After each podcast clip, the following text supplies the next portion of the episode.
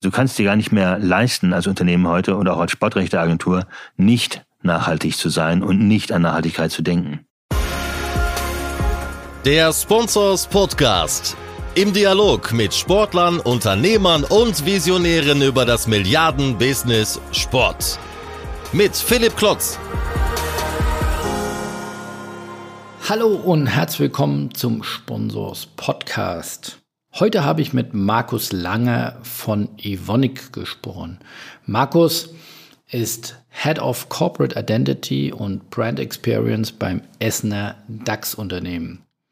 Das Interview ist der letzte Teil meiner Nachhaltigkeits-Podcast-Reihe mit Sport 5, die ich zusammen mit meinem Co-Host Mario Lukan von Sport 5 aufgenommen habe.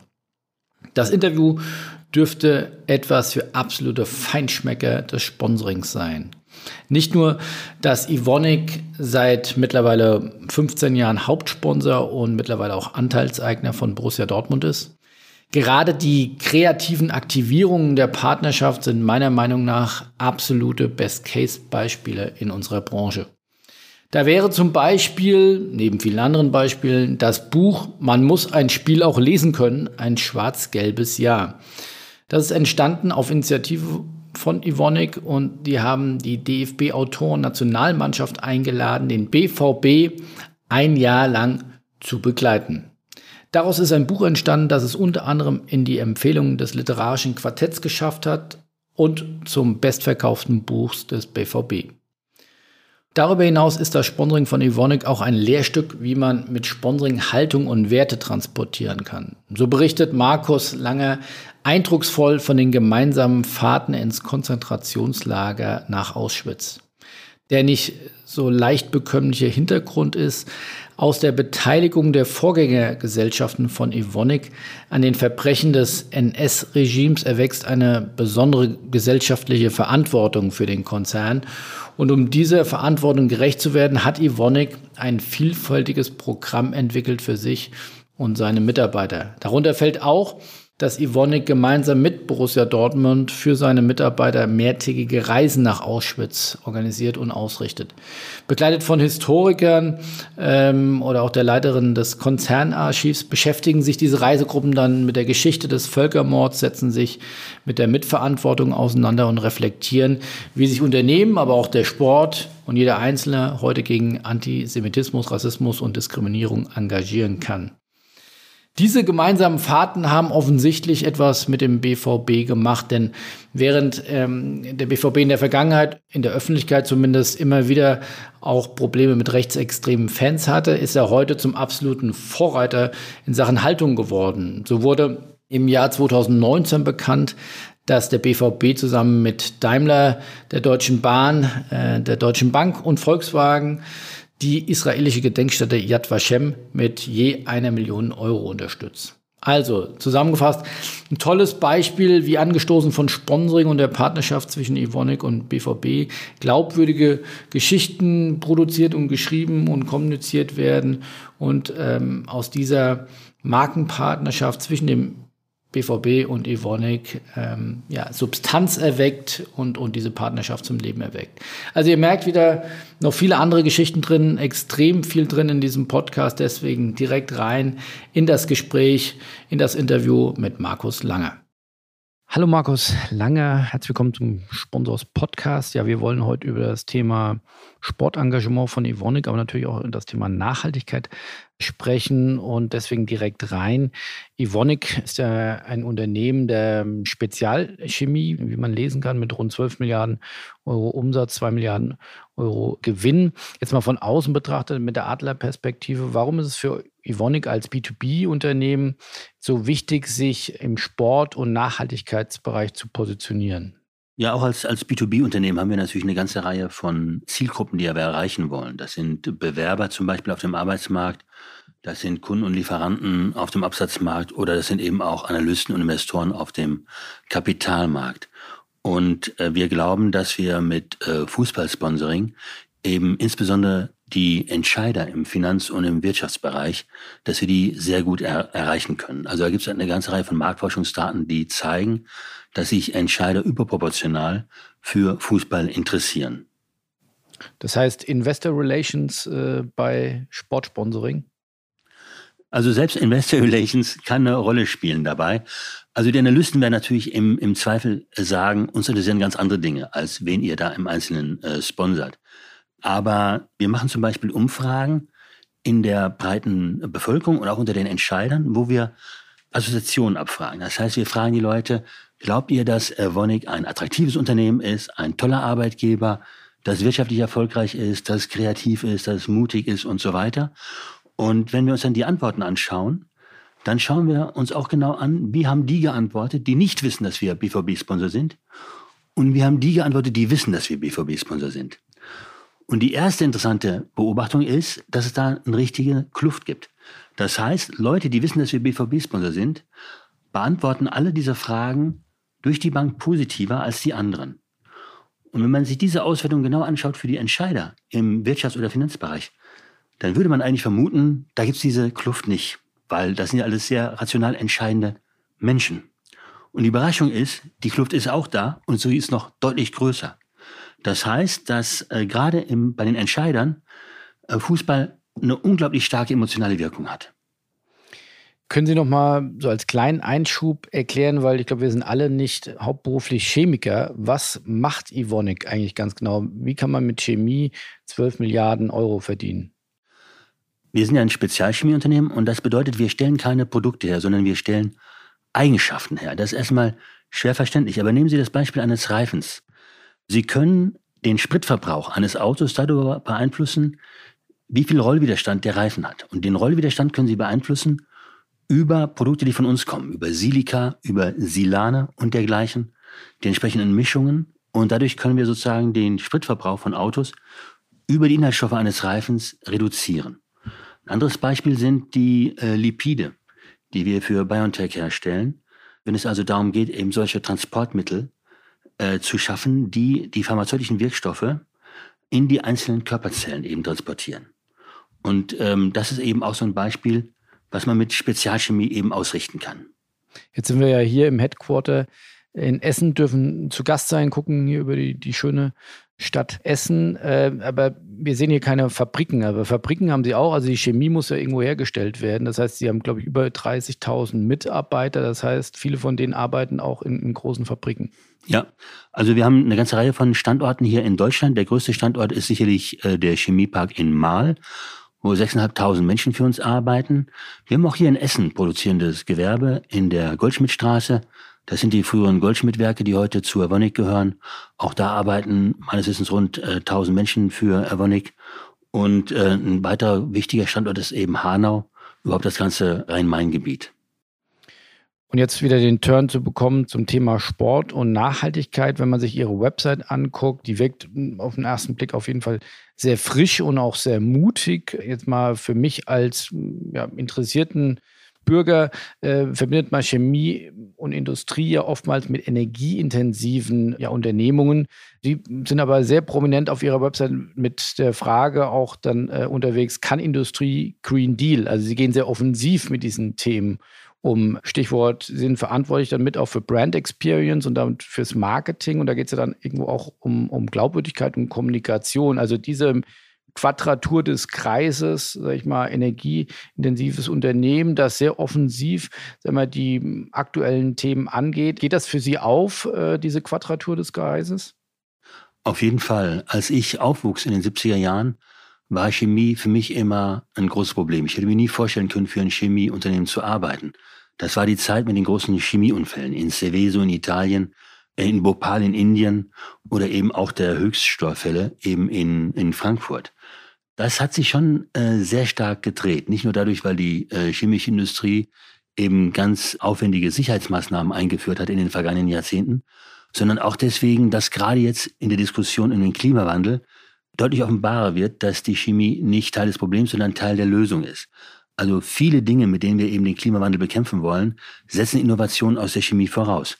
Um ein Beispiel zu nennen, äh, zum Beispiel die Windkrafträder. Dazu brauchen sie eben einfach äh, Hochleistungsverbundwerkstoffe, die eben diese Rotoren dort zusammenhalten und dafür sorgen, dass die Rotoren der Windkrafträder einerseits stabil sind, aber andererseits eben auch leicht sind.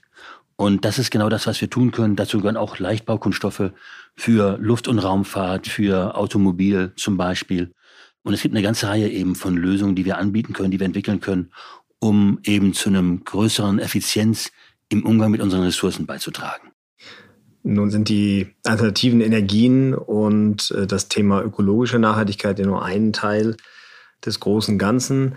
Wie definieren Sie denn den Begriff Nachhaltigkeit für sich bei Evonik und was kann man dann äh, im nächsten Schritt daraus ableiten?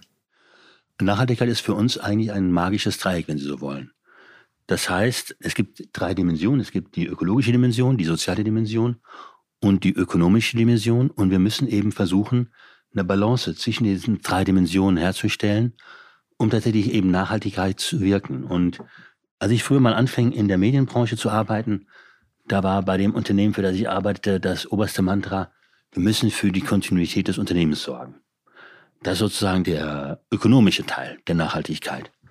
Heute sind wir eben einfach weiter und wissen eben einfach, dass natürlich die Kontinuität des Unternehmens wichtig ist, aber genauso wichtig ist natürlich eben auch der Beitrag, den es leistet zur Ökologie und eben auch zur Aufrechterhaltung eben einer sozialen, einer gesellschaftspolitischen Balance. Da kann man raushören, dass das Thema Nachhaltigkeit eine große Relevanz für Sie hat. Findet sich das auch in der Aufhängung dieser Verantwortung, das umzusetzen im Unternehmen wieder? Also sprich, wo ist das Thema bei Ihnen aufgehangen? Ist das eine auf Vorstandsebene eine Stabsstelle oder wie muss ich mir das vorstellen? Es gibt einen eigenen Konzernbereich, also so wie es die, die Kommunikation als Konzernbereich gibt oder die äh, Investor Relations als Konzernbereich gibt es auch Nachhaltigkeit als eigenen Konzernbereich. Und dieser Konzernbereich kümmert sich eben darum, wie kann man die CO2-Bilanz des Unternehmens kontinuierlich verbessern, hat aber den Akzent auch ganz stark auf den ökologischen Aspekten eben von Nachhaltigkeit. Und der soziale Aspekt von Nachhaltigkeit, der ist, wenn Sie so wollen, durch den Zufall des BVB-Sponsorings hier gelandet in der Abteilung Corporate Identity and Brand Experience der Kommunikation. Das heißt, Sie verantworten aus Ihrer Abteilung heraus dann zwar abgeleitet aus dem BVB-Sponsoring, aber mehr oder weniger hat sich das so ergeben, dass Sie das jetzt für den Gesamtkonzern von hier aus gestalten und wahrscheinlich nicht nur Maßnahmen umsetzen, die sich auf das BVB-Sponsoring beziehen. Das ist tatsächlich so. Also, wenn wir uns anschauen, die Geschichte der Vorgängergesellschaften von Evonik, Evonik existiert als Marke erst seit 2007. Vorher waren das eine ganze Reihe von verschiedenen Chemieunternehmen, die dann fusioniert haben. Seit der Jahrtausendwende, das waren Unternehmen wie die Digussa, wie die Chemischen Werke Hüls oder wie äh, Goldschmidt. Wenn man sich das anschaut, welches Verhältnis dieses Unternehmen zu seiner Vergangenheit in Deutschland hatte, dann stellt man fest, dass es zwei große Bewegungen gab. Das war äh, die Bewegung in den 90er Jahren. Die Digussa war lange im Windschatten gesegelt anderer Unternehmen. Und erst in den 90er Jahren wurde die Vergangenheit der Digussa zu einem Problem. Zum einen deswegen, weil Ansprüche, die durch das Londoner Schuldenabkommen eben bisher unterdrückt worden waren, wieder ans Tageslicht kamen, nämlich die Ansprüche der Zwangsarbeiter auf Entschädigung. Zum anderen aber auch, weil die Archive in Osteuropa öffneten und dadurch die Spur des Goldes verfolgt wurde aus den Konzentrationslagern. Und einige der Spuren eben auch zu Digussa führten, zur deutschen äh, Gold- und Silberscheideanstalt. Die Degussa hat damals in den 90er Jahren dann schnell reagiert. Sie hat dazu beigetragen, dass die Stiftung Erinnerung, Verantwortung Zukunft zur Abfindung der Zwangsarbeiter gegründet werden konnte. Und sie hat den amerikanischen Historiker Peter Hayes damit beauftragt, eine Geschichte der Degussa im Dritten Reich zu schreiben. Das alles ist sozusagen in den Nullerjahren dieses Jahrhunderts ähm, erledigt worden. Und dann war dieses Thema eigentlich für uns durch. Und dann kam die Partnerschaft mit Borussia Dortmund. Und die hat tatsächlich für uns ganz viel verändert in diesem gesellschaftlichen Bereich. Und dadurch ist dann eben zustande gekommen, dass dieser gesellschaftliche Bereich der Nachhaltigkeit nicht mit dem ökologischen Teil der Nachhaltigkeit bei uns zusammen liegt, sondern eben tatsächlich bei uns aufgehängt worden ist, weil bei uns auch das Sponsoring für Borussia Dortmund liegt. Wie ist denn das Sponsoring von Borussia Dortmund entstanden? War das damals, als die neue Firmierung gegründet wurde, dann, was man ja oft mit Sponsoring zunächst mal verbindet, äh, der, die Bekanntmachung eines, eines Firmennamens, war das die Hauptantriebsquelle? Das war genau die Antriebsquelle. Das ist gen genau der Punkt gewesen. Denn als wir damals mehr Unternehmen fusioniert haben und dann das neue Unternehmen an die Börse bringen wollten, unter einem neuen Namen, nämlich Evonik, damals muss man dazu sagen, im Jahr 2007 bestanden wir nicht nur aus Spezialchemie, sondern auch aus Energieproduktion und aus Immobilien. Das waren eben alles noch Teilunternehmen der alten RAG gewesen, der alten Ruhrkohle AG. Deswegen haben wir gesagt, wir brauchen einen neuen Namen. Es kann keiner von den alten Namen sein, wie die Gussa. Gleichzeitig hat er aber dieser neue Name eben sein Markenkapital von null. Das heißt, wir mussten ihn erstmal aufladen. Und da kam genau das, was Sie gerade gesagt haben, hinzu, dass man gesagt hat, dann lass uns das den Weg gehen, den die E.ON auch gegangen ist im Jahr 2001. Das heißt, lass uns eine Partnerschaft eingehen mit einem Bundesligaverein, mit einem populären wie Borussia Dortmund, mit einem Verein, der quasi ein Herausforderer ist. Und dadurch haben wir dann ein Grundrauschen in den deutschen Medien. Das heißt, unsere Marke ist jede Woche präsent, allein dadurch, dass wir auf der Bus von Borussia Dortmund zu sehen sind. Und ist, die, ist dieser Plan aufgegangen? Hat das funktioniert? Absolut. Wir hatten natürlich ein Glück, dass wir eingestiegen sind bei Borussia Dortmund kurz bevor Jürgen Klopp kam. Und Jürgen Klopp hat natürlich das Borussia Dortmund unserer Ära wirklich äh, geprägt. Wir sind dann kurz nach dem Einstieg bei Borussia Dortmund als Sponsor, sind wir zweimal deutsche Meister geworden, einmal Pokalsieger. Wir waren im Champions League Finale in äh, Wembley. Das war eine großartige Zeit. Und auch aus dieser Zeit noch haben wir in Deutschland eine sehr hohe Markenbekanntheit. Man muss jetzt sagen, sehr hohe Markenbekanntheit im Vergleich zu anderen B2B-Unternehmen, anderen Chemieunternehmen. Ne? Natürlich nicht eine hohe Markenbekanntheit im Vergleich zu Markenartiklern, die direkt an den Endkonsumenten verkaufen. Wirkt das Sponsoring auch international? Sie als internationales Unternehmen werden ja sicherlich auch einen Blick auf Ihre internationale Marke werfen. Es funktioniert mit Ausnahme der USA auch international sehr stark. Und zwar müssen wir einfach festhalten, dass es Länder gibt, in denen wir weniger bekannt sind als Borussia Dortmund. Und wir sind in ungefähr 100 Ländern der Welt aktiv, über Vertriebsleute, über Produktionsstätten und dergleichen mehr. Aber in vielen Ländern sind wir natürlich vor allem ein Nischenanbieter. Uns kennt man nicht so stark, wie aber diesen europäischen Fußballverein, der regelmäßig in der Champions League vertreten ist und dessen Spiele von Kamtschatka bis Feuerland eben im Fernsehen geschaut werden. Oder dessen Trikot eben auch auftaucht in den Gameboys und in den ganzen Computerspielen FIFA 16 und dergleichen da ist der BVB ja immer präsent. Wenn man sich das in Südamerika anschaut, wie viele Kinder eben diese FIFA-Computerspiele äh, spielen, dann wundert man sich nicht mehr, dass Borussia Dortmund dort auch eine Größe ist. Und das hilft uns schon sehr stark. Wie ist Ihr Grundverständnis vom Thema Sponsoring? Das eine ist natürlich das vermeintlich leicht einzukaufende, wenn man auf einen großen Fußballverein setzt, man viele Eyeballs über die ganze Welt, die man bekommt und damit ja auch relativ planbar auch eine relativ große Bekanntheit. Die deutlich komplexere Aufgabe ist ja so ein emotionales äh, Umfeld dann auch mit ja, glaubwürdigem Leben und glaubwürdiger Kommunikation zu füllen. Wie ist da Ihr Grundverständnis zum Thema Sponsoring? Also ich glaube, es braucht in der Tat über die reine, wenn Sie so wollen, nackte Sponsorenbeziehung. Ich gebe dir Geld und dafür bekomme ich einen Teil deines Images von mir, von dir zurück. Braucht es schon eine, eine Passung. Und zwar eine Passung auf der Markenebene. Steht der Verein für das Gleiche, wofür wir stehen? Oder können wir unsere Ziele gemeinsam komplementär erreichen?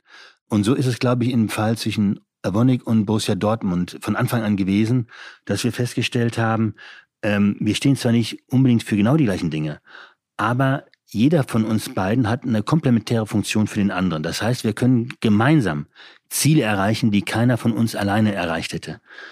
Was bekommen wir vom BVB? Wir bekommen vom BVB die Emotionalität, die wir als Spezialchemieunternehmen einfach brauchen. Weil Spezialchemie ist für die Menschen draußen, die nicht selber Chemiker sind, keine emotionale Angelegenheit. Also sozusagen bekommen wir sozusagen durch die Partnerschaft mit dem BVB die Emotionalität. Und was bekommt der BVB von uns? Er bekommt eben das, was sozusagen uns im Kern ausmacht, nämlich die Kreativität, die in einem Unternehmen mit vielen Ingenieuren, mit Naturwissenschaftlern und so weiter im Übermaß vorhanden ist. Und diese Kreativität spielen wir aus, um dem BVB zu helfen, eben eine starke Marke zu werden und auch in seinen gesellschaftspolitischen Ambitionen zu unterstützen. Können Sie da Beispiele nennen? Ich nehme ein Beispiel für das, was mich am meisten beschäftigt ähm, im Hinblick auf das, was können wir für den BVB tun.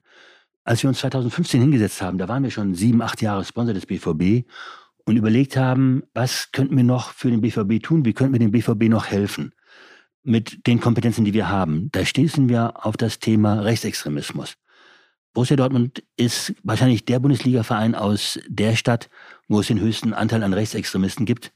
Und ein großer Anteil dieser Rechtsextremen hat auch versucht, die Südtribüne zu missionieren. Es gab so legendäre Wahlplakate, zum Beispiel von SS-Sigi, der warb mit dem Spruch von der Südtribüne in den Stadtrat, wogegen der BVB auch dann richtig erfolgreich vorgegangen ist. Aber es ist einfach ein Beispiel davon, dass immer mal wieder versucht worden ist, eben die Südtribüne für politische Zwecke zu instrumentalisieren. Und da haben wir gesagt, wir sind Partner eben auch als Evonik der jüdischen Museen in Berlin und Frankfurt. Lass uns da diese Partnerschaft intensivieren, eben auch mit Hilfe mit Borussia Dortmund. Und da haben wir eine ganz einfache Maßnahme anfangs umgesetzt. Das heißt, wir haben gesagt, wann immer der BVB ein Auswärtsspiel in Berlin hat, dann bietet das Jüdische Museum Berlin auf unsere Kosten eben an, Führung für BVB-Fans durch das Jüdische Museum Berlin. Das sind vielleicht 70 oder 80 Fans gewesen pro Spiel, die das mitgemacht haben. Aber das sind natürlich nicht viele im Vergleich zu den 80.000, die normalerweise ohne Corona im Stadion wären. Aber das sind natürlich wichtige Multiplikatoren, ne? die natürlich dann in ihrem Umfeld in Dortmund, bei Familien, bei Freunden davon erzählen, was sie im Jüdischen Museum erlebt haben. Und damit begann eben diese Partnerschaft und dass wir eben auch was einbringen konnten, was mehr war als Geld. Im heutigen Marketing wird ja viel über Storytelling geredet. Also so eine tolle Geschichte, nenne ich es jetzt einfach mal, vielleicht ein bisschen sehr stark vereinfacht äh, mit dem Besuch in dem jüdischen Museum. Haben Sie das dann auch weitergetragen? Haben Sie das dann über Social Media auch verbreitet oder sollte das auch für sich sprechen? Es sollte für sich sprechen, weil das Thema an sich ist zu heikel, um zu sagen, wir machen etwas und kommunizieren es dann gleich aus vollem Hals heraus. Weil dann wird es leicht als das wahrgenommen, was vielleicht auch ist, nämlich einfach ein Marketing-Gag oder ein PR-Gag. Und das ist uns, das reicht uns ja nicht, nicht bei diesem Thema. Deswegen war, war uns Pflicht, dass wir gesagt haben, gerade in den ersten Jahren der Zusammenarbeit auf diesem Gebiet, lass uns das abseits der Öffentlichkeit machen, lass uns das nur mit, mit, mit für unsere Mitarbeiter tun als wir 2017, im März 2017, zum ersten Mal eine gemeinsame Fahrt gemacht haben mit Mitarbeitern von der Wonig und von Borussia Dortmund nach Auschwitz. Da waren wir 40 Leute. Der erste, der sich anmeldete für die Reise, war Lars Ricken, der als Jugendkoordinator beim BVB beschäftigt ist. Es war dabei auch Herr Watzke, Herr Tress, Herr Kramer, also die gesamte Geschäftsführung des BVB und die zweite Managementriege. Und von unserer Seite Klaus Engel, der damalige Vorstandsvorsitzende und mehrere Konzerntalente. Da habe ich damals gesagt, wenn wir jetzt vier Tage nach Auschwitz fahren, dann fahren wir dann inkognito dorthin. Ähm, wir wollen dort nichts kommunizieren, wir wollen nicht stiften, wir wollen nicht spenden, wir schauen uns das an, wir fahren wieder zurück. Die Wunde, die Auschwitz aufgerissen hat, die der Holocaust aufgerissen hat, ist sowieso zu groß, als man sie mit irgendeinem Pflaster eben sozusagen abdecken könnte. Lass uns zurückfahren, lass uns das ein halbes Jahr sacken. Und nach einem halben Jahr setzen wir uns zusammen und überlegen, was wir sozusagen aus dieser Erfahrung machen wollen. Und dann haben wir, sind wir hingegangen und haben fünf Empfehlungen aufgeschrieben an unseren Forschern und die Geschäftsführung des BVB. Und ich erinnere mich noch sehr gut, das war im Herbst 2017, zwischen dem Moment, an dem wir die Empfehlung aufgeschrieben hatten und dem Moment, in dem wir die Empfehlung im Vorstand präsentiert haben, lag die Bundestagswahl. Mit dem überproportionalen Abschneiden eben von radikalen Elementen. Und dadurch ging eben diese Empfehlung auch glatt durch. Und seitdem haben wir eben ein Programm, aufgesetzt für unsere Mitarbeiter, um unsere eigenen Mitarbeiter zu sensibilisieren gegenüber die Gefahren von Antisemitismus, von Rassismus, von Diskriminierung und so weiter, ähm, was aber vor allem nach innen gerichtet ist, nicht nach außen gerichtet ist. Und wir fangen jetzt erst an, im Grunde im Jahr 2021 allmählich auch nach außen darüber zu sprechen, über das, was wir tun, weil wir jetzt auch sicher sein können, dass eben kein Marketing-Gag ist, sondern dass wir eben fünf Jahre lang geduldig Substanz aufgebaut haben. Ich finde, daraus wird deutlich, dass sich die Partnerschaft entwickelt und dass sie nicht starre Leitplanken haben und sagen, so ziehen wir das jetzt einfach durch. Und vor allen Dingen nehme ich mit, dass sie sich von diesem Aufmerksamkeitsziel weiterentwickelt haben zu weiteren Komponenten. Findet sich das auch schon in Zielen wieder, die Sie sich konkret setzen, jetzt über die, das Thema Awareness, vor allen Dingen national hinaus? Ich glaube, da war so viel in Bewegung gerade auf diesem Feld, dass wir jetzt wir haben zwar bestimmte Ziele uns gesetzt, aber wir haben jetzt noch nicht so KPIs definiert, wenn Sie so wollen, wo wir sagen, das muss bis zu dem Jahr erreicht sein. Für uns gibt es im Wesentlichen ähm, drei Ziele bei, auf diesem Feld. Das eine Ziel ist, dass wir gesagt haben, wir wollen dem BVB helfen in seinem Kampf gegen Rechtsextremismus und damit eben auch eine ganz besondere Sponsorengeschichte schreiben, die es so im deutschen Fußball noch nicht äh, gibt. Das zweite ist, wir wollen unseren Beitrag leisten, eben sozusagen für die Aufrechterhaltung der, einer freiheitlichen demokratischen Gesellschaft in Deutschland. Die Mutter von Gloria Steinem, der amerikanische Feministin, hat mal gesagt, Demokratie muss man jeden Tag machen, es ist wie Zähneputzen. Und das ist das, was wir auch glauben. Deswegen ist unser Kampf gegen Rechtsextremismus soll genau das befördern, nämlich sozusagen die Mitarbeiter und damit einen wesentlichen Teil der Bevölkerung dafür sensibilisieren für die Bedeutung eben einer freiheitlichen Demokratie. Und das dritte Ziel ist für uns, dass wir im Grunde aus unserer Zusammenarbeit mit Borussia Dortmund eben auch Impulse geben an weitere Unternehmen, sich auch zu verstehen als Mitglied der Zivilgesellschaft, das Partei. Weil wir können die Politik nicht allein den Politikern und den Medien überlassen, sondern die Zivilgesellschaft trägt auch eine Verantwortung für das politische System in Deutschland. Und zur Zivilgesellschaft gehören natürlich ganz besonders die Unternehmen. Die sind mit die vornehmsten Player. Und deswegen haben wir jetzt vor zwei Jahren auch angefangen, diese Reisegruppe zu öffnen, die jedes Jahr nach Auschwitz fährt. Wir hatten dieses Jahr zum Beispiel zwei Kollegen der BSF dabei und zwei Kollegen von 1 und 1. Vor zwei Jahren hatten wir zwei Kollegen von Signal Uduna dabei und einen von Puma und versuchen eben dadurch eben jetzt auch äh, entsprechende gedankliche Prozesse in diesen anderen Partnerunternehmen dann in Gang zu setzen. Wie hat denn der BVB reagiert, als Sie mit ja doch sehr anspruchsvollen Zielen dann ja auf ihn zugekommen sind? Wie hat der BVB reagiert? Das war, muss ich wirklich sagen, eine wunderbare Beziehung, ein ähm, Beispiel für, wie Gruppendynamik funktionieren kann. Ich habe eben schon gesagt, das Besondere an dieser Markenpartnerschaft, so würde ich mal das Sponsoring nennen, zwischen uns und dem BVB. Das Besondere an dieser Markenpartnerschaft ist, dass jeder der beiden Partner etwas einbringen kann, über was der andere Partner nicht so stark verfügt. Also das heißt, dass man eine komplementäre Rolle füreinander spielen kann. Die Art und Weise, wie sich die Zusammenarbeit mit Borussia Dortmund entwickelt hat, auf diesem Feld Bekämpfung des Rechtsextremismus und äh, Unterstützung, Verteidigung der freiheitlich-demokratischen Gesellschaft, das hat sich wirklich sozusagen durch diese gegenseitige Dynamik so hochgeschaukelt, dass der BVB innerhalb von wenigen Jahren einen kompletten Turnaround hingelegt hat. Sie werden sich noch erinnern, wie das Bild des BVB vor zehn Jahren oder vielleicht noch vor fünf oder sechs Jahren war. Nämlich eines Vereins, der zwar wissen muss, der erkennen muss, dass in seinem Umfeld rechtsextreme Umtriebe sind, der aber es der Gesellschaft überlassen will, ihr gesellschaftlichen Problem zu lösen. Und das Bild des BVB in der Öffentlichkeit heute ein ganz anderes. Der BVB ist eingeladen worden als einziger Fußballverein zur 75-jährigen Gedenkfeier der Befreiung von Auschwitz nach Yad Vashem und nach Auschwitz. Und er gilt eben als derjenige europäische Fußballverein neben dem FC Chelsea, der am stärksten engagiert ist gegen Antisemitismus. Jetzt nochmal weiter äh, gesprochen für das Thema äh, Sponsoring, auch in, im Sinne der Aktivierung. Sie hatten uns eben im Vorgespräch, äh, wie ich finde, tolle Beispiele äh, gezeigt von einem Buch oder auch in, ähm, im Video, wie Sie die Partnerschaft dann mit Leben füllen, wie Sie äh, da auch im wahrsten Sinne des Wortes neben dem Spielfeld dann eben auch Dinge anstoßen. Wie kann ich mir das vorstellen vom Prozess? Sie machen das seit, die Partnerschaft, ja, die gibt es seit Jahren. Äh, gibt es also einen festen Fahrplan, wo Sie sagen, einmal im Jahr müssen wir jetzt eine Aktivierung machen? Das schlägt Ihnen dann Ihre Agentur vor? Oder wie, wie kann ich mir so einen Prozess vorstellen, damit Sie, Sie hatten uns eben gesagt, Sie, wir haben gemeinsam mit dem BVB, vielleicht können Sie das Beispiel auch nochmal ein bisschen ausführen, ein gemeinsames Buch aufgelegt, das über deutlich über 15.000 Mal auch äh, mittlerweile verkauft worden ist. Es ist so, dass wir in der Tat äh, jedes Jahr überlegen, was machen wir Neues in der Beziehung mit dem BVB? Ist es Zeit für eine neue Kampagne, um uns neu zu präsentieren? So wie wir im letzten Jahr die Beyond Football Kampagne äh, gestartet haben. Und diese Kampagne drehte sich um einen sehr emotional mitreißenden Spot, von dem auch der BVB sagte, das sind genau wir, das passt genau zu uns. Und diese Kampagne haben wir jetzt ein Jahr laufen lassen, haben sie jetzt fürs zweite Jahr verlängert und werden dann sicherlich fürs nächste Jahr wieder darüber nachdenken, ob es Zeit ist, eine weitere Kampagne zu starten. Wir müssen ja im Grunde sozusagen auch diese Beziehung zum BVB immer wieder aktualisieren.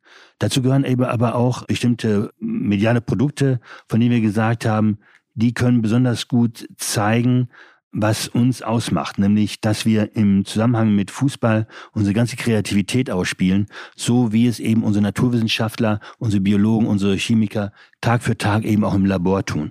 Und da ist, ich, wenn Sie so wollen, eine kleine BVB-Mediathek von der Wonig entstanden, angefangen mit dem Buch Man muss ein Spiel auch lesen können, für das wir in der Saison 2014, 2015 die Autoren Nationalmannschaft eingeladen hatten. Das sind alles Schriftsteller, die auch Fußball spielen. Und wir haben dann jedem Schriftsteller ein Spiel zugeordnet, ein Heimspiel beim BVB. Er hatte 48 Stunden Zeit, darüber zu schreiben. Nur keine Fußballreportage, wie man in dieser Zeitung liest, sondern etwas Literarisches, eine Short Story, ein äh, Tramolett, ein Essay und so weiter. Und dann wurde das alles veröffentlicht, äh, diese Texte auf der Website des BVB in der Rubrik Evonik Wortsport. Und am Ende der Saison haben wir dann ein ganzes Buch daraus gemacht. Da war ein Interview drin, auch mit Sebastian Kehl. Der Oliver Kirch hat dann einen Text beigesteuert und es gab am Schluss ein Interview noch mit Jürgen Klopp. Das letzte Interview, was er gegeben hat als Bundesliga-Trainer in äh, Deutschland. Und das war natürlich genau das Buch, was ich dann über 15.000 Mal verkaufte, sogar als einziges Fußballbuch ins literarische Quartett Eingang fand. Wir haben dann äh, den Dokumentarfilm. Entschuldigung, ja. ich ja eingrätschen darf, aber äh, Sie haben uns auch das im Vorgespräch gesagt, Sie sind Literaturwissenschaftler. Das war doch für Sie dann wie ein Champions League-Finale, oder? das ist ein guter Vergleich, habe ich noch nie drüber nachgedacht, aber ich glaube, der trifft es ziemlich gut. Also es war wunderschön, wenn man sozusagen die eigentlichen Urkompetenzen dann einbringen kann für so ein Thema und damit eben auch, wenn Sie so wollen, als Quereinsteiger dann in diesen Bereich Marken, Kommunikation und Sponsoring eben etwas schaffen kann, was eben kein anderer Wettbewerber tun würde, sondern etwas, was dann als typischer Veronik wahrgenommen wird von der Öffentlichkeit. Haben Sie zufällig irgendwo schon mal wahrgenommen, dass sich andere jetzt ein Beispiel daran nehmen? Also hört sich ja wirklich so an, als ob das sehr speziell ist, was Evonik im, im Bereich Aktivierung beim BVB macht. Und oft werden sich ja gute Sachen abgeguckt. Ich muss gestehen, mir äh, wäre jetzt nicht bekannt, dass da ein anderer Hauptsponsor eines äh, Erstligisten in Deutschland gerade auch mit einer ähnlichen Tiefe unterwegs wäre. Haben Sie da vielleicht andere Infos oder Einblicke? Also äh, zum einen ist es so, dass sich unser, wir gar nicht darauf abziehen, dass sozusagen die anderen Unternehmen, die ich engagieren, auf jeden Fall alle auch Fußballsponsoren sein müssen, sondern es sind auch Unternehmen, die wichtige Blue Chips der, der deutschen Industrie sind, unabhängig davon, ob die mit Fußball zu tun haben oder nicht, sondern das ist im Grunde eine gesellschaftspolitische Aufgabe, wo wir sagen müssen, also jedes Unternehmen sollte darüber nachdenken in Deutschland, ob es nicht seine Mitarbeiter eben auch dafür sensibilisiert, für die Gefährdung eben der Demokratie, in der wir leben. Das andere ist, was ja speziell die ähm, anderen Unternehmen angibt, die auch Sportsponsoren sind, denen muss man natürlich auch Zeit geben, sowas zu entwickeln. Nicht jedes Unternehmen, was im Sportsponsoring tätig ist, hat die Geschichte wie wir. Wir sind zwar sozusagen als Marke erst 2007 geschaffen worden, aber die meisten unserer Vorgängergesellschaften sind schon im 19. Jahrhundert oder Anfang des 20. Jahrhunderts gegründet worden. Wenn Sie jetzt den anderen Hauptsponsor des BVB nehmen, eins und eins, die haben eine viel jüngere Geschichte, die haben sozusagen damit gar nichts zu tun. Die interessieren sich natürlich auch für gesellschaftspolitische Herausforderungen. Die haben sich ja sehr stark engagiert bei dem Thema Flüchtlingshilfe damals, als es darum ging, wie viele Flüchtlinge nehmen wir auf? Die Debatte, die über sozusagen das Verhalten von Angela Merkel als Bundeskanzlerin in Gang gestoßen worden war, 2015 und 16. Da haben die aus meiner Sicht eine sehr, sehr lobenswerte Rolle gespielt, ja. Die werden sich auch Anknüpfungspunkte suchen und werden schauen, okay, was können wir machen? Und insofern werden die vielleicht gesellschaftspolitisch was ganz anderes tun. Aber es kommt nicht, gar nicht darauf an, dass sie genau das tun, was wir tun, sondern es kommt darauf an, dass sie ähm, in der Auseinandersetzung mit uns ihren eigenen Weg finden. Wie reagieren denn Ihre Mitarbeiter? Also wir haben eben schon gesagt, über 30.000 Mitarbeiter hat Ivonic. Jetzt ist es jetzt auch gerade in schwierigen wirtschaftlichen Zeiten, die wir vielleicht noch deutlich stärker haben könnten, wenn man jetzt gedacht hätte vor einem Jahr Corona. Ich glaube, die deutsche Wirtschaft hat es dann bis auf einige Ausnahmen dann doch nicht so hart in der Breite getroffen. Aber nichtsdestotrotz werden ja gewisse Ausgaben regelmäßig auf den Prüfstand gestellt. Ist das, wenn jetzt ähm, ja Ivonik, auch das ist ja durchaus medial bekannt, ja sehr signifikante Summen dann auch in den BVB investiert, wird das dann auch von Mitarbeiterseite teilweise kritisch hinterfragt, nach dem Motto, warum investiert ihr da so viel und bei uns äh, wenig vermeintlich? Oder oder ist das durch solche gesellschaftlich äh, relevanten Diskussionen, dann hat das Thema Sport-Markenpartnerschaften, wie Sie es eben genannt haben, eine viel höhere Glaubwürdigkeit und Akzeptanz? Ich denke, dass das Thema äh, Sportsponsoring, wenn es um Sponsoring von Erstligavereinen geht im Fußball, dass das bei jedem Unternehmen, das als Sponsor tätig ist, immer ein heiß umstrittenes Thema ist. Es gibt Leute, die lieben Fußball über alles und finden das toll, dass ihr Unternehmen dort einen Fußballverein unterstützt. Und es gibt andere Mitarbeiter, die haben entweder einen ganz anderen Verein und finden den Verein des Unternehmens schrecklich, oder es gibt Mitarbeiter, die können mit Fußball gar nichts anfangen und finden, das ist rausgeworfenes Geld, und zwar viel zu hohes Geld, was dort verbrannt wird an der Stelle. Das ist etwas, dem muss sich jedes Unternehmen eben einfach stellen, die Diskussion. Man muss dann ganz rational abwägen, welche Vorteile bringt das äh, für das äh, Unternehmen, äh, was kostet das, man muss das gegeneinander, gegeneinander stellen. Äh, und man muss immer wieder dann auch in die Diskussion mit den Mitarbeitern gehen, und äh, versuchen sie eben davon zu überzeugen, dass das der richtige Weg ist. Was manchmal schwierig ist, ist, wenn sich ähm, sozusagen das Management oder der CEO als der oberste Fan des, des Vereins generiert, dann entsteht leicht der Verdacht unter den Mitarbeitern, äh, das Unternehmen zahle hier für persönliche Vorlieben des Vorstandsvorsitzenden. Das ist bei uns nicht der Fall gewesen, sondern wir konnten immer wirklich darauf verweisen, auf das, was uns die Marktforschung eben zeigt und warum das eben ein ganz wichtiger Träger ist um uns weltweit eben bekannt zu machen. Und ähm, dadurch sind die Diskussionen nie ganz eingestellt worden. Es gibt also auch bis in heutigen Tag noch Diskussionen, ob das BVB-Sponsoring sinnvoll ist oder nicht. Aber ich denke, dass wir dann doch den überwiegenden Teil der Kollegen im Unternehmen, wenn auch nicht zu Fans von Borussia Dortmund gemacht haben, ihnen doch zumindest den, den Respekt ähm, abgerungen haben für das, was wir tun. Sie hatten erwähnt, dass Sie ausgewählte Mitarbeiter auch mitgenommen haben auf die Auschwitz-Reise. Was gibt es denn darüber hinaus noch für Aktionen rund um das Engagement bei, bei Borussia Dortmund, wo vielleicht auch eine größere Anzahl Mitarbeiter dann in welcher Form auch immer profitieren kann? Das eine sind die Mutausbruchtage für unsere Auszubildenden. Wir haben die ganz bewusst Mutausbruch genannt, also im Vergleich zu den Wutbürgern und den Wutausbrüchen. Da rufen wir unsere Auszubildenden für einen Tag im Jahr zusammen und machen mit denen einfach ein Programm, wo unsere, die Leiterin unseres Konzernarchivs einmal darstellt, was hat das Unternehmen im Dritten Reich gemacht.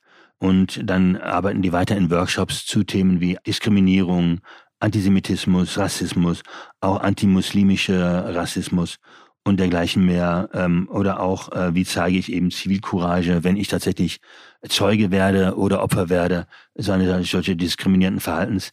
Das ist ein Thema, was unsere Azubis stark beschäftigt und die freuen sich immer auf diesen einen Tag im Jahr, wenn wir sie tatsächlich dafür einladen, für diese Mutausbruchtage. Was wir darüber hinaus machen, wir fördern eben den einzigen deutschen Holocaust-Lehrstuhl.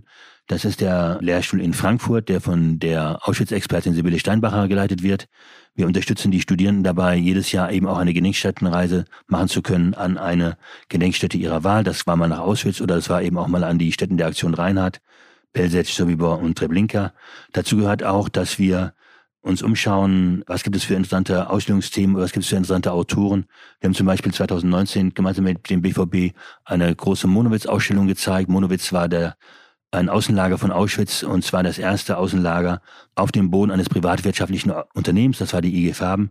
Wir haben eine Ausstellung gemacht in Dortmund gemeinsam mit dem BVB und haben dann äh, hochrangige Gäste auch eingeladen. Christian Berkel hat Primo Levi gelesen, Bernhard Sinkel hat seine Vierteiler Väter und Söhne gezeigt. Das war großartig und wir denken jetzt über die nächste Ausstellung im Jahr 2022 nach und was wir auch tun, ist, dass wir hier zu uns ähm, Autoren einladen, die etwas zu sagen haben. Autoren wie Mohamed Amjahid oder Emilia Roark, die was sagen können über Rassismus und Antirassismus. Oder einen Autoren wie Ronen Steinke von der Süddeutschen Zeitung, der Top-Experte ist für den Antisemitismus heute in der Bundesrepublik. Und das sind Dinge, die werden von unseren Leuten wahrgenommen. Entweder als Präsenzveranstaltung oder eben auch als Online-Interview, digital aus unserem eigenen Fernsehstudio. Das wird dann in die verschiedenen Firmenteile übertragen.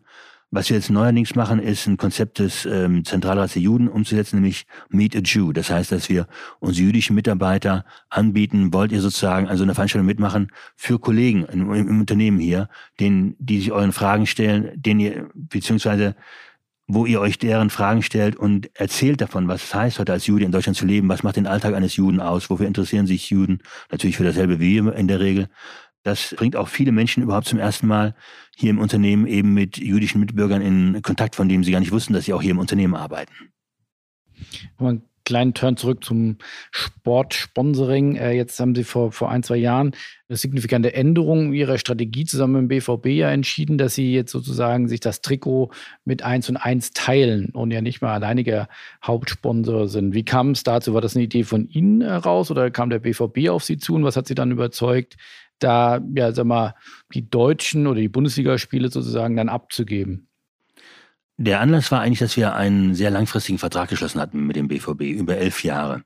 Da sei natürlich nicht über elf Jahre immer die gleiche Sponsoring-Summe so, sondern wir hatten schon sozusagen eine, eine auch festgeschrieben in dem Vertrag, dass es sozusagen automatische Anhebungen nach so und so vielen Jahren gibt, der Sponsorensumme. Trotzdem war zu dem Zeitpunkt, als wir den Vertrag abgeschlossen hatten, 2014, nicht abzusehen, welche dramatische Beschleunigung der ganze Geldpoker in dem internationalen Fußball nehmen würde. Und deswegen war schon bald klar, dass wir einseitig sozusagen profitierten von diesem Vertrag. Unser Partner Borussia Dortmund, für den wurde der Vertrag mehr und mehr zu einer Fessel, der ihn sozusagen band, eben sozusagen mitzuhalten mit der internationalen Konkurrenz. Und dadurch ist Borussia Dortmund dann auf die Idee gekommen und auf uns zugekommen mit einer sehr innovativen Idee, nämlich zu sagen, wir würden sozusagen als erster Bundesligaverein überhaupt einen zweiten Hauptsponsor mit reinnehmen und wir haben uns das angeschaut und fanden das Modell sehr überzeugend. Ähm, und haben tatsächlich auch festgestellt, dass für jeden der drei Partner, also den BVB 1 und 1 und Evonik, das eigentlich eine Win-Win-Situation war oder Win-Win-Win, wenn man von drei Partnern spricht. Für den BVB war einfach der Vorteil, dass es sozusagen jetzt diese, diese, diese Fessel aufgelöst war und er sozusagen wieder wettbewerbsfähiger zu sein gegenüber der internationalen Konkurrenz, weil er eben jetzt zwei Hauptsponsoren hat, die, die sozusagen ihn unterstützen finanziell. Für 1 und 1 war es natürlich toll, weil für die zählt natürlich vor allem der nationale Markt und für uns äh, zählte vor allem der internationale Markt, weil national sind unsere Ziele erreicht. Aber wo wir noch zulegen können, ist tatsächlich international, im Ausland, in Asien insbesondere, wo Fußball sehr, sehr populär ist. Und deswegen war das einfach für uns eine gute Situation, weil wir sagen konnten, okay, unter dem neuen Vertrag jetzt äh, konzentrieren wir uns auf die Regionen, die für uns interessant sind, zahlen aber nicht mehr sozusagen den deutschen Markt mit, weil den übernimmt ja jetzt eins und eins. Trotzdem sind wir auf dem deutschen Markt noch präsent über das, äh, den Pokalwettbewerb. Dann ähm, wird der BVB wieder auflaufen mit dem Evonik-Logo auf dem Trikot und eben in der Champions League. Jetzt haben Sie gerade die dritte Säule, die wir bisher noch nicht so vertieft hatten, gestriffen, nämlich die ökonomische Nachhaltigkeit. Wie blicken Sie denn da drauf, wenn Sie sich den Fußball so anschauen in der, in der aktuellen Situation? Also erstmal hoffe ich, dass sozusagen alle Fußballvereine wieder rauskommen aus dieser fürchterlichen Corona-Krise die im Wortsinn eine Krise war, nämlich eine Situation, bei der man äh, nochmal über viele grundsätzliche Dinge nachdenken muss und vielleicht auch äh, verändern muss. Ähm, ich hoffe, dass kein Verein dann hinterher insolvent ist deswegen und durch Corona völlig aus dem Geschäft gekommen ist und dass wir bald wieder alle wieder in vollbesetzten Stadien Fußball erleben können. Das glaube ich, das das Wichtigste äh, vorab.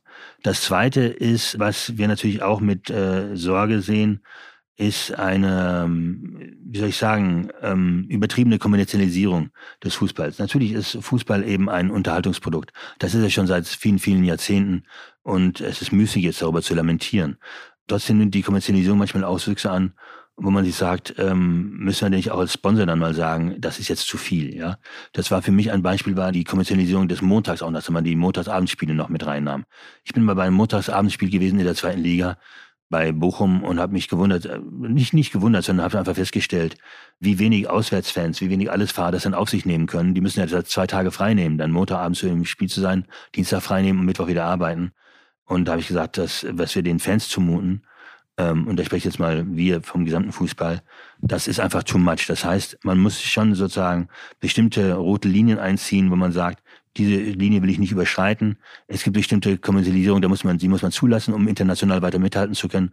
Aber es gibt auch Fälle, wo man einfach sagen muss, am Ende des Tages ist Fußball erfunden worden von Leuten, die gerne Fußball spielen wollten. Und die Vereine, wie auch der BVB, sind gegründet worden von Fans, die sind nicht von Geschäftsleuten gegründet worden. Und das ist etwas, was sich der Fußball eben beibehalten muss. Und in dieser Weise wollen wir eben auch als Sponsor versuchen, über S20, über die Sponsorenvereinigung oder im direkten Verhältnis mit dem BVB mit darauf einzuwirken, dass es bestimmte rote Linien gibt, die nicht überschritten werden. Da könnte man ja natürlich jetzt, glaube ich, lang und breit äh, diskutieren über rote Linien. Ich glaube, da würde der Podcast nicht reichen. Mich würde interessieren, die, die internationale Aktivierung, die Sie jetzt äh, sich vorgenommen haben für die nächsten Jahre beim BVB.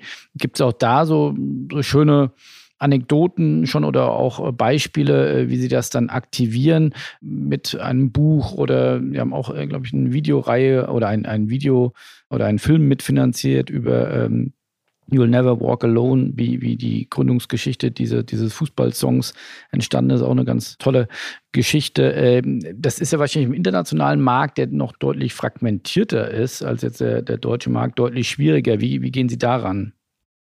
Für uns ist immer interessant, dass wir selber ein, ein Produkt schaffen, was eben auch Aufmerksamkeit auf den Sponsor lenkt.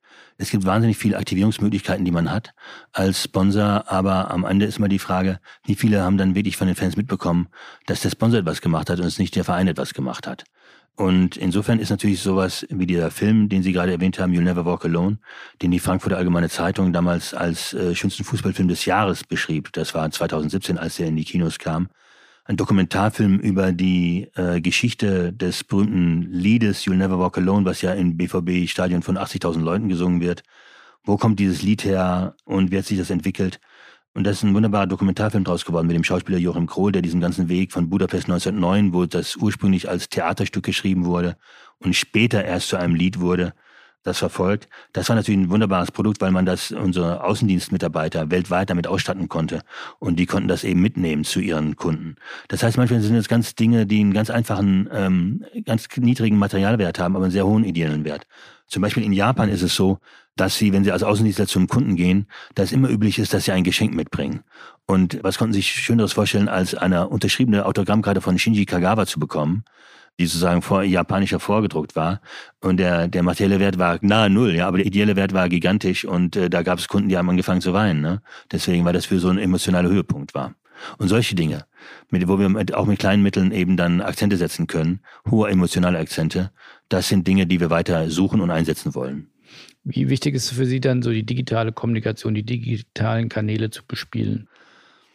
Also wenn wir die, uns die Beyond Football an Kampagne anschauen, die wir im Herbst äh, 2020 gestartet haben, dann ist das eine Kampagne, die um, rund um einen sehr aufwendigen Spot äh, äh, ähm, entwickelt worden ist. Aber man hat diese Kampagne auch tatsächlich nur in digitalen Medien erleben können. Man hat sie nicht im Fernsehen erlebt, man hat sie nicht in, in Zeitungen und Zeitschriften erlebt, sondern da setzen wir eben ganz eben auf das Publikum, das heute digital unterwegs ist und da nicht nur auf Kanäle wie YouTube zum Beispiel, sondern auch sehr stark auf LinkedIn, was für uns eine ganz wichtige Rolle spielt, ist, weil das ja eben das Business-Netzwerk ist, über das man eben dann genauso eben junge, aufstrebende Talente erreicht, die als Bewerber für uns in Frage kommen, wie auch Wissenschaftler und Entscheider, die als Kunden oder als Kooperationspartner in Frage kommen. Ne? Also insofern sowohl ähm, LinkedIn wie auch Facebook, YouTube, Twitter spielen für uns in dem Konzept alle eine ganz wichtige Rolle.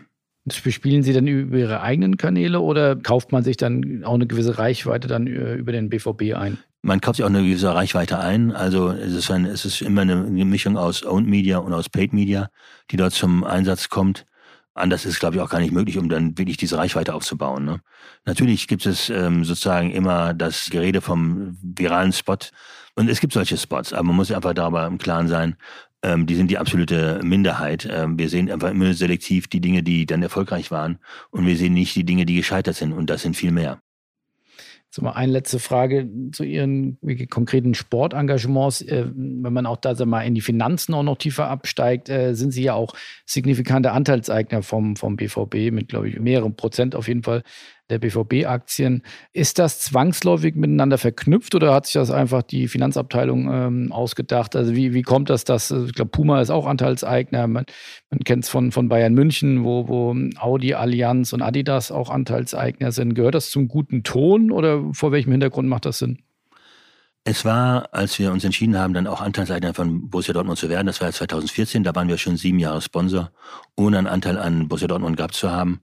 Da war das sicherlich der Situation geschuldet, dass man eben einfach 2014 sah, wir sind in einer Situation, wo einfach der Finanzbedarf auch für Borussia Dortmund als Sportverein größer wird und wie können wir Borussia Dortmund dort weiter unterstützen. Denn eines ist klar, bei aller äh, Expertise und Finesse, mit der so Sponsorenverträge ausgehandelt werden, es hat ja keiner Interesse daran, als Sponsor sozusagen einen Verein in Grund und Boden zu verhandeln, sodass er in der keine, keine Finanzmittel mehr hat, um ähm, dann erfolgreich international oder seinem nationalen Wettbewerb eben dann mitzuhalten. Das heißt, wir mussten einerseits eine Lösung finden, die einerseits für uns fair war, auf der anderen Seite aber auch dem BVB Entwicklungsmöglichkeiten gab. Und da war eben eine Option, die wir damals 2014 dann durchgespielt haben und auch angewendet haben, zu sagen, wir machen einen neuen Sponsoring-Vertrag und kaufen aber dann zusätzlich zu dem, was ein Sponsoring-Vertrag vereinbart worden ist, eben auch Anteile an Borussia Dortmund, um den Verein damit auch noch eng an uns äh, zu binden. Weil neben der Frage, welche Finanzkraft hat eigentlich der Sportverein, gehört auch dazu die Frage, wie exklusiv wirst du als Sponsor eigentlich wahrgenommen in deiner Beziehung zum BVB? Und da wollten wir auch sicher sein, wenn der BVB schon hingeht und will Anteile verkaufen an andere Partner, dann sollten wir auch einen großen Anteil davon haben, damit wir ähm, im Kopf der Fans auch weiter so gut wie exklusiv mit Borussia Dortmund verknüpft werden. Ne? Bringt die Tatsache, dass Sie Anteilseigner sind, auch nochmal neue Anforderungen an den BVB im Bereich der Nachhaltigkeit mit sich? Entstehen ja gerade unheimlich viele Regelwerke auch für Unternehmen, für Investoren im Hinsicht auf gewisse Nachhaltigkeitsparameter, die berücksichtigt werden müssen. Findet sich das jetzt schon in dieser Beziehung mit dem BVB wieder? Also das Thema Nachhaltigkeit ist, auch ohne dass wir jetzt sozusagen von unserer Seite aus ähm, den BVB nochmal dran erinnern müssen, bei dem schon ein großes Thema. Die haben ja den Daniel Lörcher, der ursprünglich mal ein Ultra des BVB war und dann zum äh, Fanbeauftragten, zum obersten Fanbeauftragten berufen wurde und der das ganze Engagement des BVB in gesellschaftspolitischer Hinsicht entwickelt hat, inzwischen zum Leiter Nachhaltigkeit äh, berufen. Das heißt, äh, da passiert in der Tat beim BVB wirklich was, die machen sich sowohl über die soziale Komponente wie auch über die ökologische Komponente natürlich Gedanken. Und wir gucken eben, was wir von unserer Seite auch einbringen können. Das heißt, ich habe ja eben erzählt, wie stark wir sozusagen bisher die eben das Thema Nachhaltigkeit auf der gesellschaftlichen Dimension eben betont haben, ob wir auch ökologisch stärker zusammenarbeiten können. Wir sind gerade dabei, uns äh, stärker aufzustellen, was das Thema Kreislaufwirtschaft angeht. Und da spielen wir eine wichtige Rolle durch bestimmte Additive, durch bestimmte Zusatzstoffe, die wir sozusagen dafür liefern, um Stoffe, Materialien, Kreislauf wirtschaftsfähig zu machen. Wollen mit dem BVB in Kürze auch darüber die Gespräche aufnehmen, wie wir dem BVB dort helfen können, eben mit den Riesenmengen an Kunststoff umzugehen, die Spieltag für Spieltag eben in den Stadien anfangen. Ne?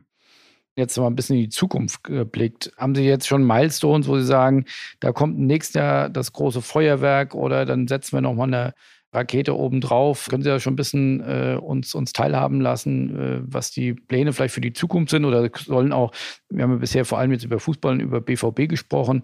Äh, Sie sind ein Unternehmen mit, mit zweistelligen Milliarden Umsätzen. Man könnte sich auch noch ein weiteres Sponsoring ja vielleicht äh, äh, oder ein weiteres Betätigungsfeld noch vorstellen. Gibt es da Pläne von Seiten von Evonik? Also äh, Evonik hat weitere Betätigungsfelder als äh, Sponsor. Wenn ich jetzt denke an die Ruhrfestspiele hier in Recklinghausen, oder an das Literaturfestival Literatur in Essen. Die sind natürlich von den finanziellen Dimensionen deutlich geringer, deutlich kleiner als das Sportsponsoring mit Borussia Dortmund. Also ich habe jetzt gerade so zwei Kultursponsorings genannt. Weitere Sportsponsorings neben dem BVB machen für uns nur auf ähm, Standortebene Sinn. Also dann, wenn ein Standort von uns, sei es in Krefeld oder sei es in Hanau oder in Rheinfelden, angesprochen wird von einem lokalen äh, Sportverein, ob er den nicht unterstützt, dann würden wir dazu raten, das, äh, das zu tun, sofern es im Bereich des finanziellen Möglichen ist. Aber wir würden nicht auf äh, Konzernebene nochmal ein zweites Sportthema aufbauen, weil wir da mit Borussia Dortmund wirklich den für uns optimalen Partner haben, sehr zufrieden sind eben mit dem Sponsoring. Und ich glaube, der Grenznutzen würde für uns als B2B-Unternehmen deutlich abnehmen, wenn wir jetzt nochmal sagen würden, wir wollen auch noch die nationale Volleyballmannschaft äh, unterstützen oder einen Basketballverein und äh, dergleichen mehr. Also das wird nicht passieren. Wir werden sicherlich ein bisschen abstimmen aufeinander, wann ist es Zeit für eine neue BVB-Kampagne, wann ist es Zeit für eine neue Corporate Image Kampagne. Und so wird es zum Beispiel im nächsten Jahr sein, 2022. Da hätten wir fast angefangen, über eine neue BVB-Kampagne nachzudenken für 2022. Aber wir wissen jetzt schon, dass wir im, voraussichtlich im ersten Quartal des neuen Jahres eine große Image-Kampagne für den gesamten Konzern starten werden. Und die wird fast ausschließlich digital laufen. Sie wird großes Kino bieten, das kann ich Ihnen jetzt schon sagen. Und wir werden die auch im Stadion des BVB sehen. Das heißt, dann werden wir nicht nochmal eine eigene BVB-Kampagne brauchen, keine neue, sondern werden einfach das an BVB-Marketing-Aktivitäten, was wir schon laufen haben, unter dem Stichwort Beyond Football, was wir 2020 gelauncht haben, das werden wir dann nach ein Jahr verlängern und dann ganz auf die neue Image-Kampagne setzen ich nochmal einen, einen Einblick in Ihre internen Prozesse und Strukturen. Wie ist das aufgebaut? Arbeiten Sie da viel mit externen Agenturen? Wird das viel in-house produziert? Äh, können Sie uns da nochmal einen Einblick geben?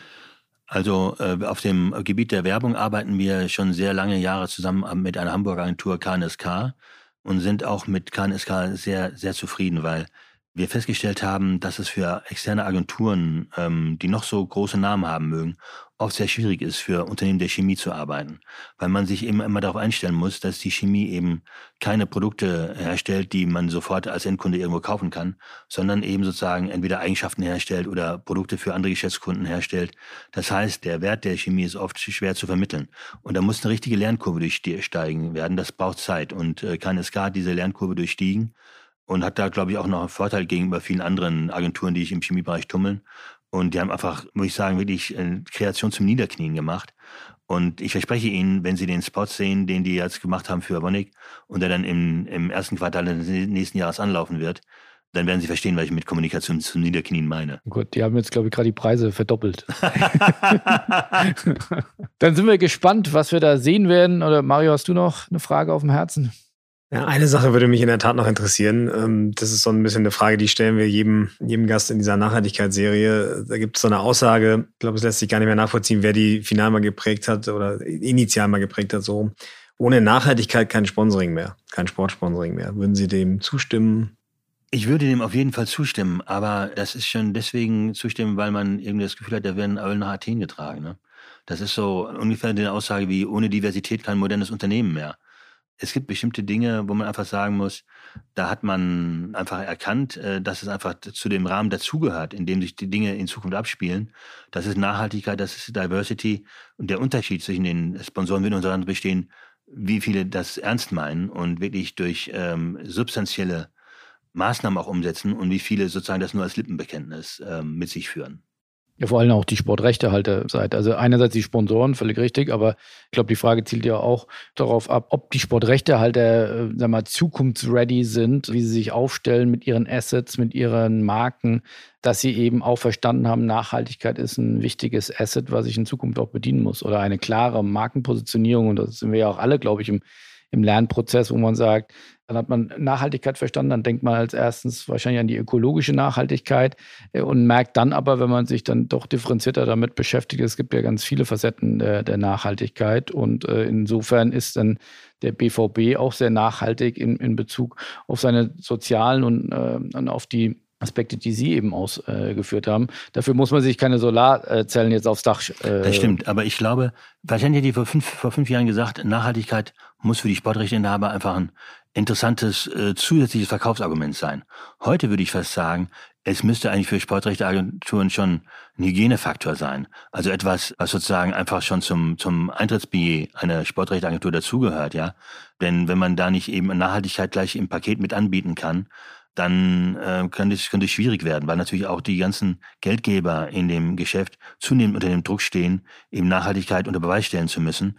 Für mich war natürlich ein ganz entscheidender Moment, ähm, aber den Moment werden Sie auch denken, äh, dran denken, die, der Brief von Larry Fink von BlackRock, als er zum ersten Mal sozusagen die CEOs der Beteiligungsgesellschaft, in der BlackRock beteiligt ist, darauf hingewiesen hat, dass sie jetzt am Ende da Nachhaltigkeit tatsächlich mal den Popo von der Erde bewegen müssen und äh, das ernst nehmen müssen das äh, hat schon nicht sehr viel verändert. Ne? Und äh, insofern würde ich schon sagen, du kannst dir gar nicht mehr leisten als Unternehmen heute oder auch als Sportrechteagentur nicht nachhaltig zu sein und nicht an Nachhaltigkeit zu denken. Sport 5 ist da schon auf einem guten Weg. Wir nehmen das trotzdem nochmal als Aufgabe und Verpflichtung mit, weil, äh, wie du sagst, es ist ein Weg. Wir, wir haben so eine Marathon-Analogie für uns, weil wir wissen, wie groß die Aufgabe ist, aber wir haben es angefangen und wollen einfach einen kleinen, bescheidenen Beitrag dazu leisten, dass das Sportbusiness im Ganzen nachhaltiger wird.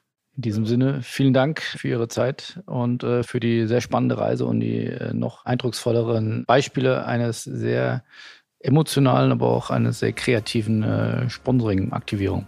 Ich danke für das Gespräch und für Ihre Fragen.